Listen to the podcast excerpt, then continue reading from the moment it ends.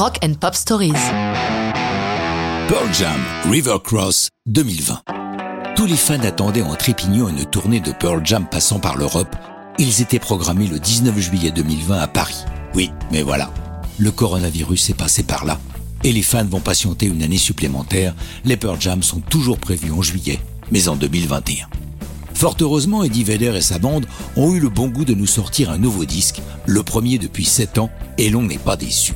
Ce onzième album des survivants du grunge est intitulé Gigaton. Le gigaton est une unité de mesure explosive correspondant à un milliard de tonnes de TNT. Voici un album qui doit faire du bruit.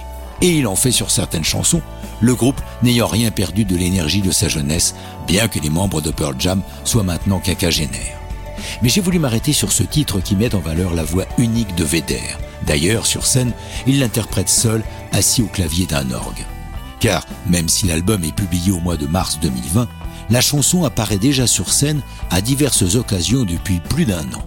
C'est une chanson introspective, où l'auteur s'interroge sur la symbolique de traverser une rivière, sachant que dans la métaphore, tout retour est impossible, comme César franchissant le Rubicon. Mais c'est seulement lorsque vous êtes au milieu de cette traversée que vous prenez conscience de son aspect définitif. Ce qui est formidable avec Vedder, c'est que même si vous ne comprenez pas ce qu'il chante, on peut lui appliquer ce que Lennon disait à propos de Dylan. L'important n'est pas de comprendre ce qu'il chante, mais comment il le chante.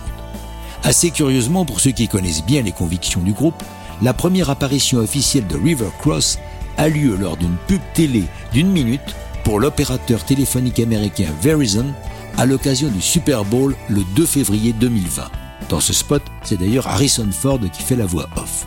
Si le groupe a toujours refusé l'exploitation commerciale de leurs chansons, la seule exception est Verizon, avec qui ils entretiennent une relation suivie depuis 2008.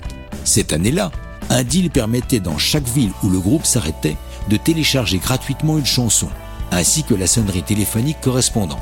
Depuis lors, chaque année le groupe renouvelle ses accords avec à chaque fois des concepts originaux. Si Pearl Jam a ainsi accepté de se compromettre, c'est parce que ce partenariat leur permet, via la technologie, d'être toujours plus proches de leurs fans. Honorable. Enfin, ceux qui ont vu le show caritatif confiné initié par Lady Gaga le 18 avril 2020 ont pu se régaler de voir Eddie Vedder nous chanter River Cross depuis chez lui. Et ça, c'est une bien belle histoire de rock'n'roll.